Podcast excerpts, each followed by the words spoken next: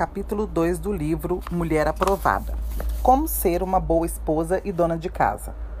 Por várias vezes comecei a escrever esse capítulo avaliando se eu era a pessoa certa para falar desse assunto, se era aprovada como uma boa dona de casa, para compartilhar minha experiência com você. Até que o Senhor ministrou meu coração o seguinte versículo em Sua palavra. Então ele me disse: A minha graça te basta, porque o poder se aperfeiçoa na fraqueza. De boa vontade, pois, mais me gloriarei nas fraquezas, para que sobre mim repouse o poder de Cristo. 2 Coríntios 12, 9. Então cheguei à conclusão de que eu, em minha própria força, realmente não posso ser uma boa dona de casa, mas pela graça e pelo poder de Deus é que fazemos todas as coisas. Tenho três filhos de idades bem diferentes, 17, 14 e 5 anos. Meu esposo e eu pastoreamos uma igreja com mais de 7 mil membros. Apenas na rede de crianças e juvenis, onde sou a pastora responsável, coordenamos o trabalho com 570 líderes e pastoreamos 5 mil crianças de 4 a 12 anos. Alguém poderia perguntar, mas como você consegue? Como já disse, pela graça e dependência total do Senhor. Por muitas vezes foi isso que respondia a mulheres que tinham dificuldades ou se sentiam incapazes de assumir seu papel como esposa e mãe, além de servir ao Senhor ativamente na igreja. Certamente é extremamente desafiador ser uma boa dona de casa em pleno século XXI. Antigamente, as mulheres também tinham seus afazeres, cuidavam de sua casa, de seus filhos, mas hoje existe o desafio de vivermos numa época moderna em que, além de fazer tudo isso, a mulher ainda sai de casa para trabalhar. Sem contar que a grande maioria ainda é atuante na vida da igreja como pastora, esposa de pastor e líder. Deus deu à mulher a capacidade de administrar muitas coisas simultaneamente. Ela consegue atender ao celular, fazer comida, ensinar tarefa ao filho, tudo ao mesmo tempo. É sério, por isso podemos afirmar que é um grande desafio conseguir dar conta do recado. Mas o melhor de tudo é que Deus nos fez assim. Por isso podemos confiar que Ele nos capacitará e nos fará bem-sucedidas em tudo o que fizermos. Filipenses 4,13 diz: Tudo posso naquele que me fortalece. O que é ser boa dona de casa? O dicionário define o termo dona de casa como a mulher que dirige e administra bem o lar. Uma boa dona de casa é aquela que consegue conciliar os afazeres de casa, o casamento e a criação dos filhos. Lembrando que muitas também têm uma profissão e servem ao Senhor ativamente. Servir ao Senhor não é uma opção, como algumas mulheres pensam. Todos nós, homens e mulheres, fomos constituídos por Deus como sacerdotes, aqueles que ministram diante de Deus. 1 Pedro 2,9 diz: Vós, porém, sois raça eleita, sacerdócio real, nação santa, povo de propriedade exclusiva de Deus, a fim de proclamardes as virtudes daquele que vos chamou das trevas para a sua maravilhosa luz. A Bíblia afirma que a esposa não deve ser apenas dona de casa, mas boa dona de casa Veja, Tito 2, 3 ao 5 diz: Quanto às mulheres idosas, semelhantemente, que sejam sérias em seu proceder, não caluniadoras, não escravizadas a muito vinho, sejam mestras do bem, a fim de instruírem as jovens recém-casadas a amarem ao marido e aos seus filhos, a serem sensatas, honestas, boas donas de casa, bondosas, sujeitas ao marido, para que a palavra de Deus não seja difamada. O que significa a expressão ser difamada? É falar mal, tirar a boa fama, tirar o crédito. Portanto, ser uma boa dona de casa é dar boa fama, é dar bom testemunho da palavra de Deus. Quando somos boas donas de casa, damos bom testemunho do Senhor para as pessoas que nos cercam.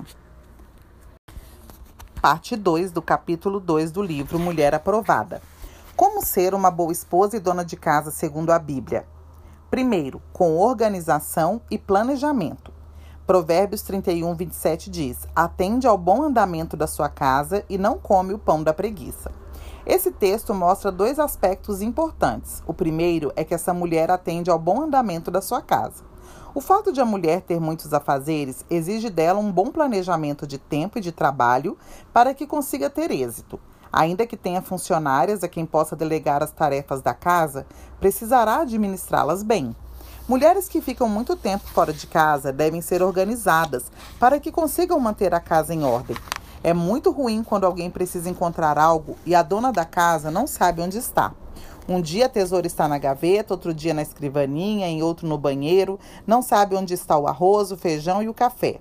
Uma boa dona de casa é aquela que administra bem sua casa, sabe onde as coisas estão, estabelece regras e normas, confere as tarefas dos filhos, exerce disciplina quando é necessário, verifica a dispensa, providencia o necessário para que nada falte, cuida das roupas e garante que tudo esteja em ordem. O segundo aspecto mostrado em Provérbios 31, 27 é que essa mulher não come o pão da preguiça. Veja também o verso 15. É ainda noite e já se levanta e dá mantimento à sua casa e a tarefa às suas servas. Algo imprescindível para sermos bem-sucedidas em nossa, nossa tarefa de donas de casa é acordar cedo. Mulheres que acordam tarde e não têm rotina não terão ânimo e disposição para desempenharem seu papel. Vale a pena lembrar a importância de se ter uma boa alimentação e praticar uma atividade física. Tudo isso contribuirá para uma vida saudável e cheia de disposição.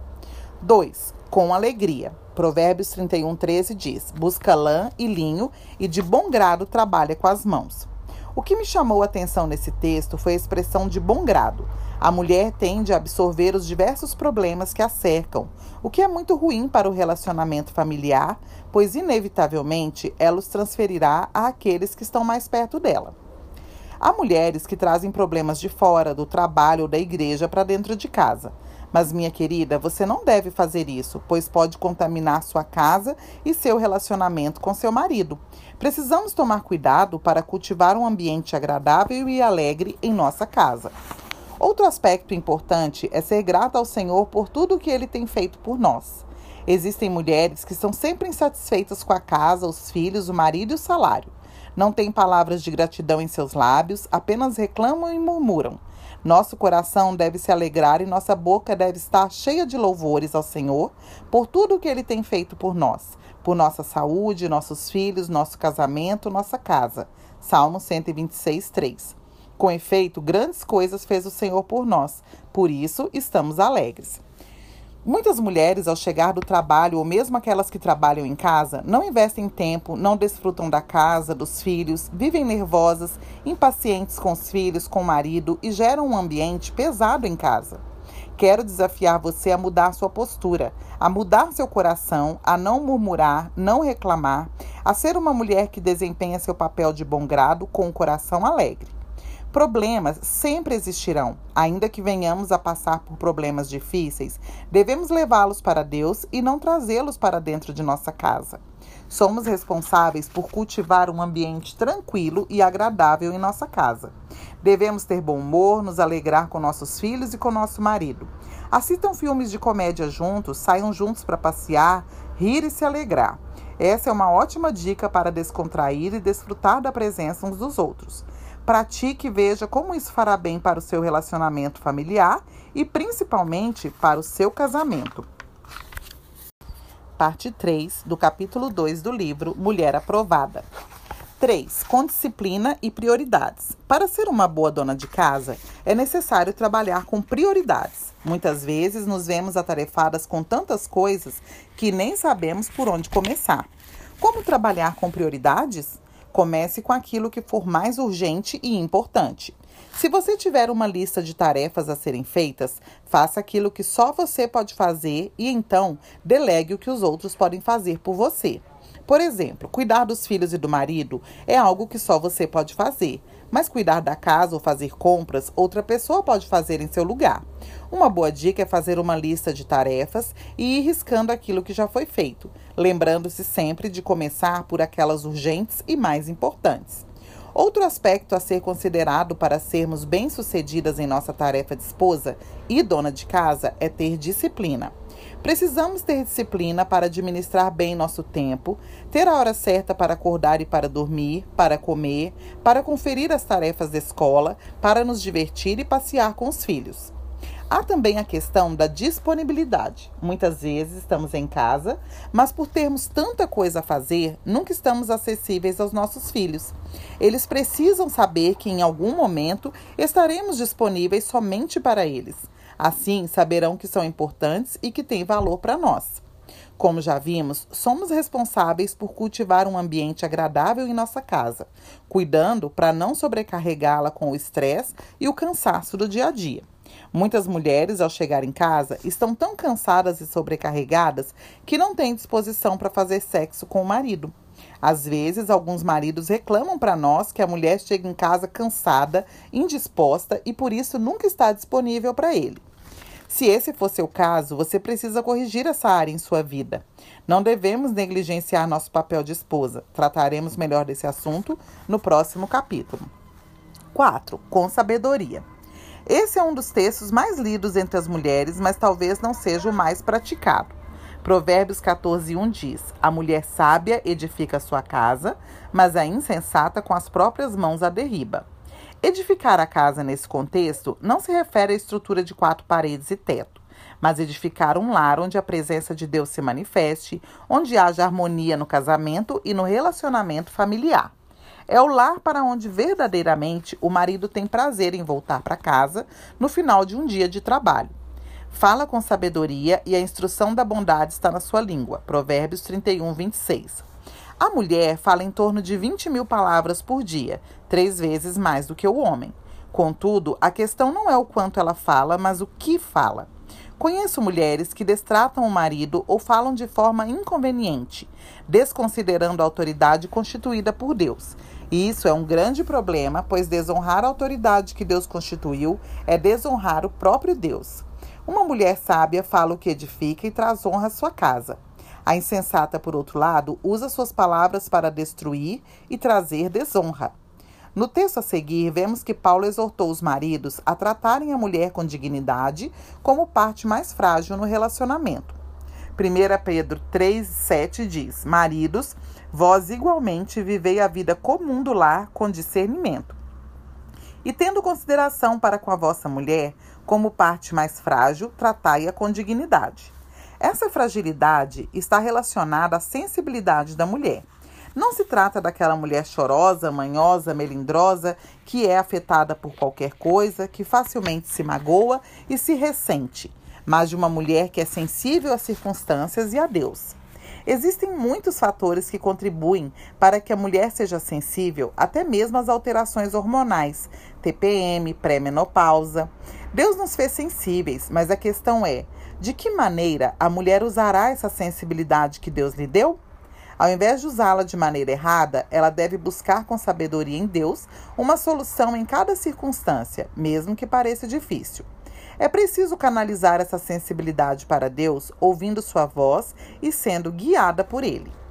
5. Sendo auxiliadora e companheira. Gênesis 2,18 diz: Disse mais o Senhor Deus: Não é bom que o homem esteja só.